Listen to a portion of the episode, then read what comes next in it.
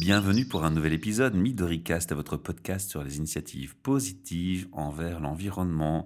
Alors, c'est un projet co-créé par Transforma Bruxelles, espace de coworking et innovation center, l'SBL de podcastfactory.org et bien entendu, puisque c'est notre rubrique Tribuzen. Yes. Alors, Tribuzen, c'est Patricia Mignonne qui est au micro, qui vient de répondre un grand yes. Et devant moi, j'ai notre invitée, Sophie Mercier. Oui, bonjour.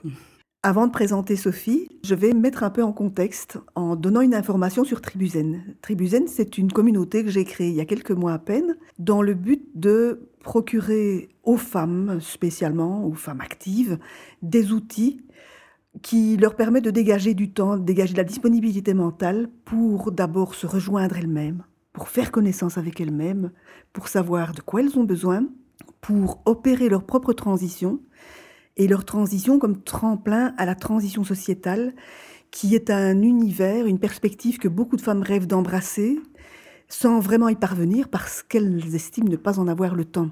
Alors Sophie est conseillère conjugale et familiale, et nous avons fait connaissance tout récemment, alors que nous sommes voisines depuis une quinzaine d'années, Sophie.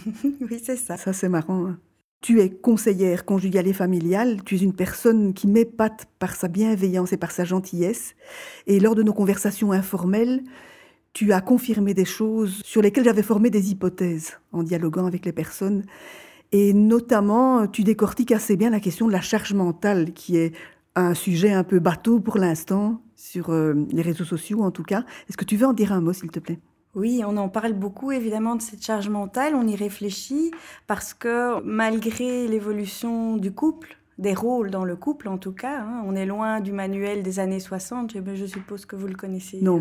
Euh, non, ah ben, il faut vraiment le lire, ça vaut vraiment la peine. Donc c'est le mode d'emploi d'être une femme au foyer. Wow. Et c'était enseigné dans les études et c'est incroyable à quel point on a bien évolué déjà par rapport au rôle de cette femme euh, dans le foyer. Les rôles ont, beaucoup changé, les familles ont changé, les couples ont changé. Aujourd'hui, on est, on est très loin des modèles. Il y a beaucoup, beaucoup de choses qui changent. Il n'y a plus vraiment de modèles. C'est ce qui fait la difficulté, évidemment, dans les couples et dans les rôles. Et donc, les femmes ont, ont encore pris beaucoup de charges parce que au niveau du couple, quand on se met en couple, ça se met instinctivement. La femme a envie de plaire et, pour plaire, elle va soigner, soigner son homme, soigner euh, sa maison. Euh, et donc, elle va instaurer des situations dont elle va avoir du mal à s'extraire. Oui. un peu, on en parle beaucoup de, de ces charges mentales. Oui.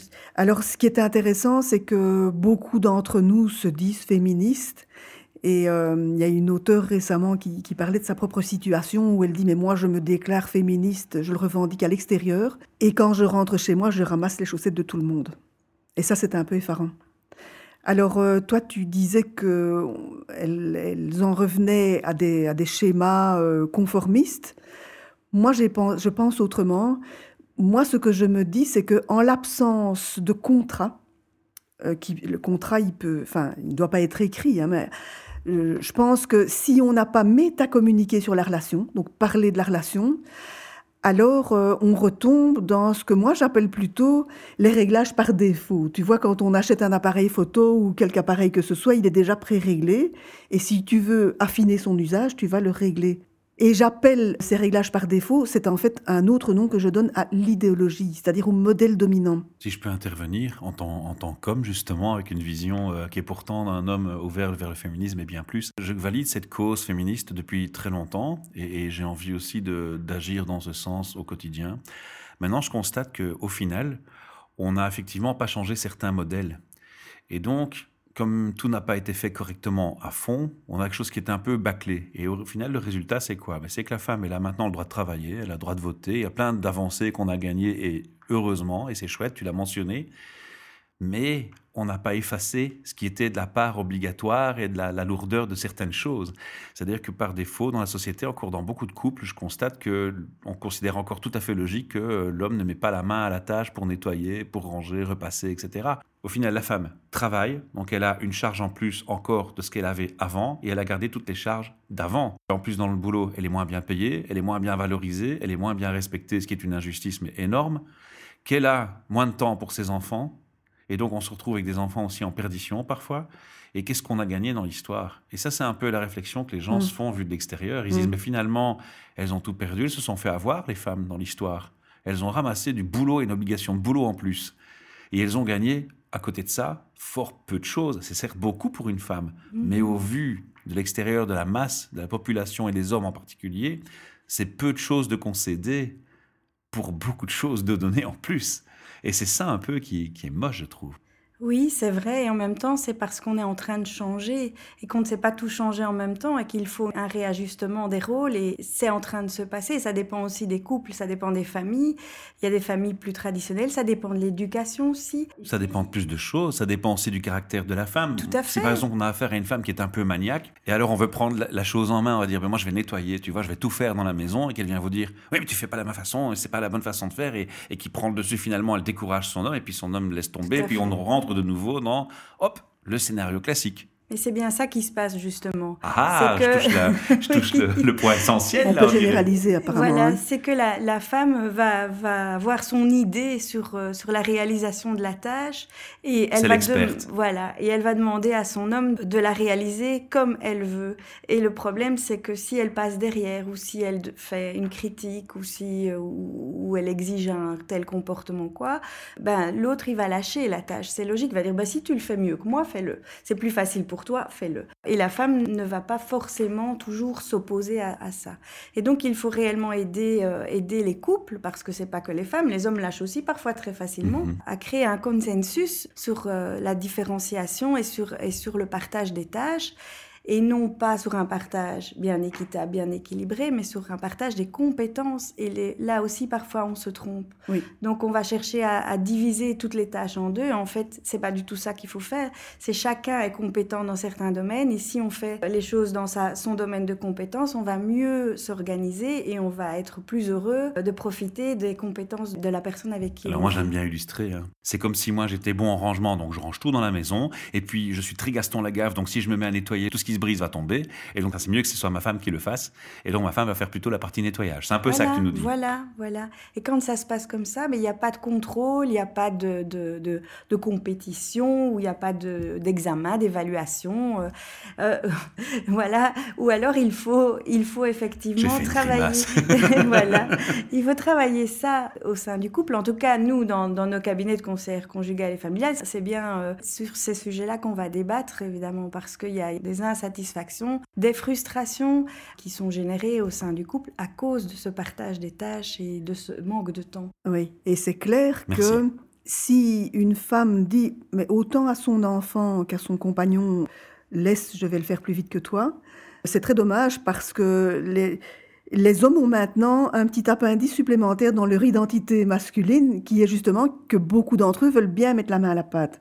Maintenant, ils n'ont peut-être pas été éduqués, ils le font peut-être maladroitement, donc il faut leur laisser le temps de le faire et couper court et dire je vais le faire moi-même, c'est quelque chose comme de l'ordre de la castration de faire ça. Hein Tout à fait, mais il y a aussi autre chose de l'ordre de la castration, mais plutôt de la castration de la, de la sexualité dans le couple, c'est que voir son homme euh, hyper féminisé dans ses rôles euh, n'est pas toujours euh, déclencheur de désir chez la femme. Mmh. Encore pour le moment, ça va peut-être encore évoluer tout ça, mais un, un homme qui passe l'aspirateur ne, ne suscite pas forcément le désir. Allez, avec un joli string et un t-shirt Mais- bien moulant et des abdos bien musclés. Mais là, c'est bien, qu'est-ce que c'est que cette histoire? Là, c'est très bien dans le sens où vous y avez, vous y avez mis euh, la créativité. Donc, vous avez créé le désir sur, euh, sur la situation. Mais, euh, mais voilà, donc on, on a aussi ce type de Ah, difficulté. c'est super intéressant. Euh, parce que bah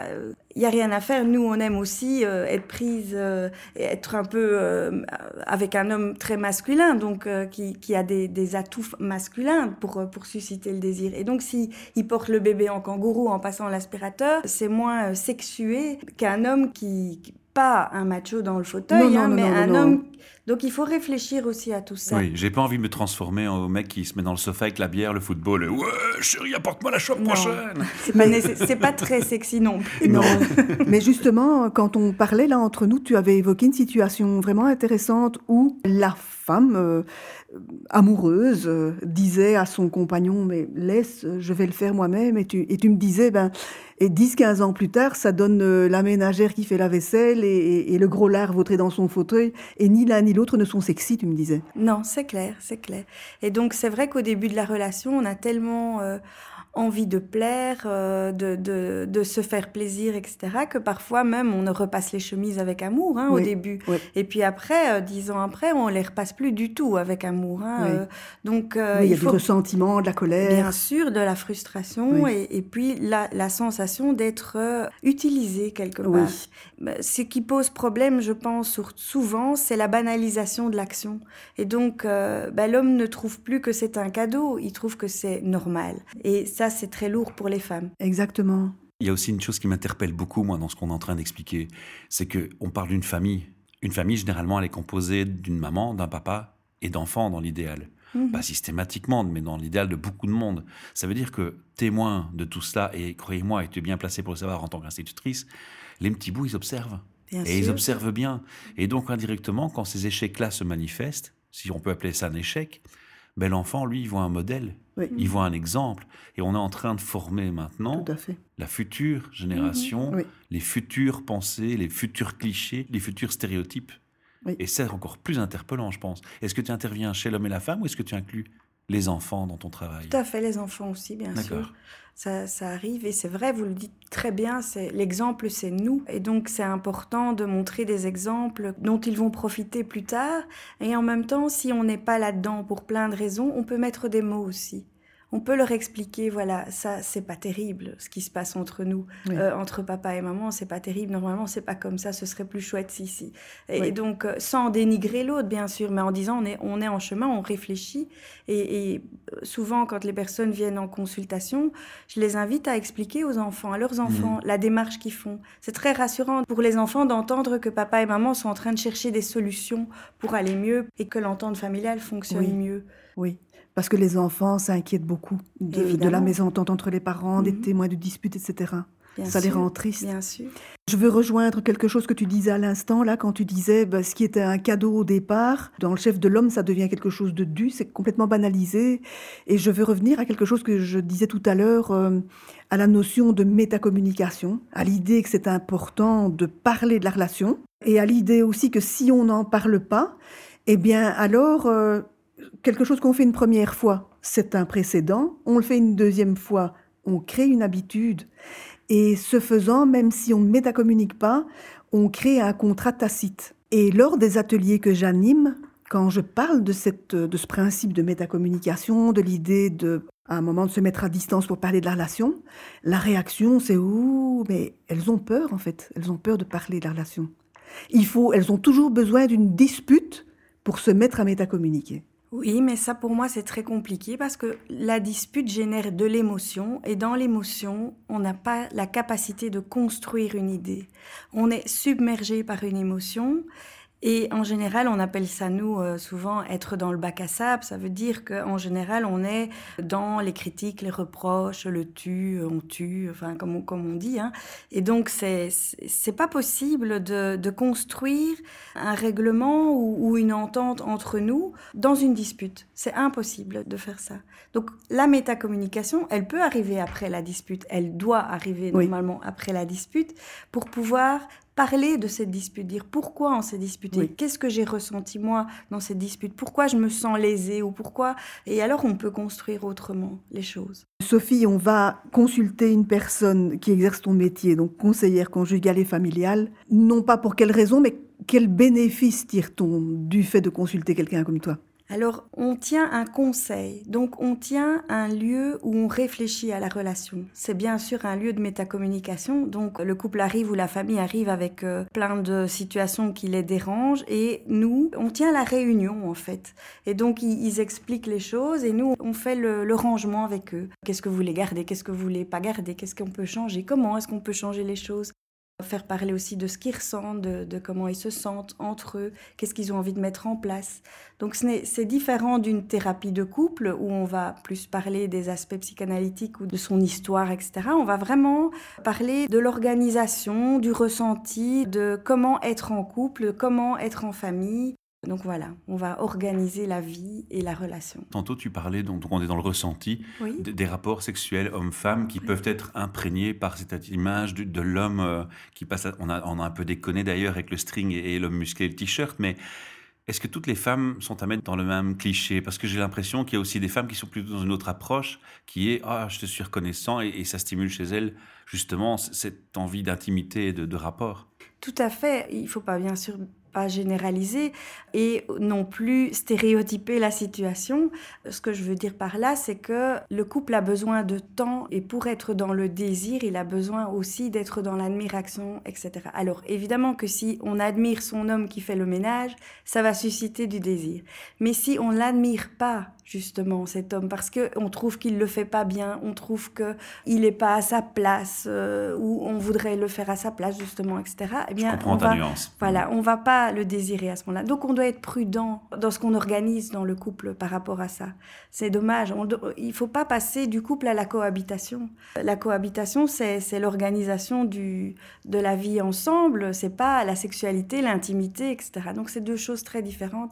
Et il y a beaucoup de nuances à y mettre, évidemment. Merci Sophie. C'était le but que tu mettes cette nuance, parce qu'effectivement, on pourrait créer un cliché sans le vouloir mmh, aussi. Très intéressant. Hein. Donc, je voudrais revenir à cette notion d'accablement que j'évoquais au départ. Hein. L'idée qu'on est submergé, qu'on n'a pas de disponibilité mentale principalement. Donc, un des conseils principaux qu'on donnerait aux femmes, ou bien si tu as quelques conseils à donner aux femmes, plutôt concernant la manière de se rendre, d'être disponible à soi-même. Mmh c'est ça l'objectif. Mais tu as parlé de la métacommunication, donc je pense que c'est aussi une, une, forme de métacommunication, de réfléchir sur soi-même, de réfléchir sur son identité, ce qu'on a envie. Est-ce que la femme s'épanouit réellement dans ses rôles ou pas?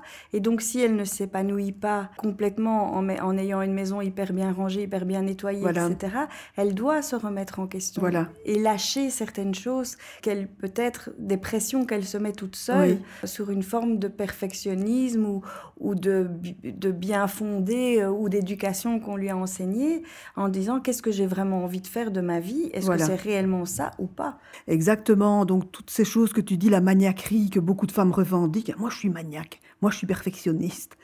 Et souvent, elles, elles disent ça pour justifier le fait qu'elles aient enlevé le balai des mains de leur mari ou bien qu'elles aient vidé de la vaisselle à sa place un premier travail à faire, donc, c'est de s'interroger sur le sens de ce qui ressemble parfois à des, à tocs. Hein. Tout à fait. Et alors, il y a quelqu'un qui me racontait euh, une histoire que je trouvais très intéressante, qui disait qu'elle devait toujours enlever les poils euh, de l'évier de la salle de bain et que ça l'énervait et que du coup, ça créait chaque fois un conflit dans leur couple. Et finalement, à force de réflexion, cette, cette dame s'est dit, mais finalement, qu'est-ce qui est important? Les poils dans l'évier ou la qualité de la relation avec mon mari? Et donc, elle est arrivée à lâcher prise de cet énervement en se disant, c'est pas si grave, hein, je passe un coup d'eau et c'est bon, quoi. Plutôt que de d'aller systématiquement dans le conflit. Oui, de ne pas y mettre d'émotion, en fait. Voilà, voilà. De réfléchir sur le sens et le bien fondé de, de la remarque qu'on va faire euh, si on a envie d'en faire une. Oui. Donc quand on veut assainir euh, sa vie à soi quand on est en couple, il y a ce double travail à faire, de travailler et de réfléchir à sa relation à soi-même, à ses automatismes. Mm-hmm. Et puis il y a à assainir, à retrouver le bonheur d'être ensemble d'être ensemble et, aussi d'être avec soi-même, parce que quand on décharge sur l'autre le besoin d'être rempli soi-même, si on donne à l'autre la procuration de devoir se remplir soi-même, on est tout le temps déçu. Donc on doit d'abord se remplir soi-même, soi, et après être avec l'autre, c'est un cadeau. Oui, donc il y a ce, vraiment ce travail de s'identifier soi, savoir qui on est, faire le ménage, faire le partage entre les, les images de soi qui sont héritées, reçues de plein d'endroits. En fait, ce que vous êtes en train de nous dire, Sophie et Patricia, c'est que il faut revoir les identités oui. Mhm. aussi dans le couple pour réussir une transition. Tout à fait. Parce que la transition va faire appel à nos identités, nos rôles respectifs dans le couple. Je, je reformule ça avec des mots simples et ça me paraît important parce qu'on s'est égaré parfois dans des petits jargons par moment. Et je pense que l'auditeur qui nous entend a peut-être aussi qu'on lui résume en une mhm. phrase clé le lien avec mm. la transition. Mm, mm. Je pense que c'est vraiment important. Donc on est, on est capable de se vouer à une cause qui nous dépasse, c'est-à-dire d'être dans la contribution, quand on sait, on a pris soin de soi, quand on sait qui on est, on, a identifié ses besoins et on comble ses besoins. Ce qui va revenir beaucoup dans la rubrique Tribuzen de Midoricast. Tout à fait, oui.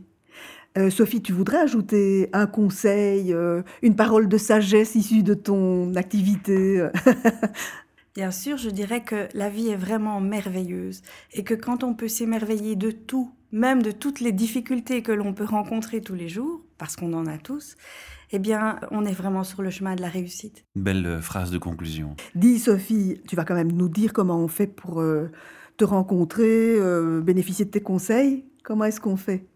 Tu as un site internet? Alors j'ai un site internet, c'est www.sophie-mercier.be il y a aussi mon numéro de téléphone 0477 406 723. Merci Sophie, merci. Merci à vous. À bientôt. Au revoir. Ciao.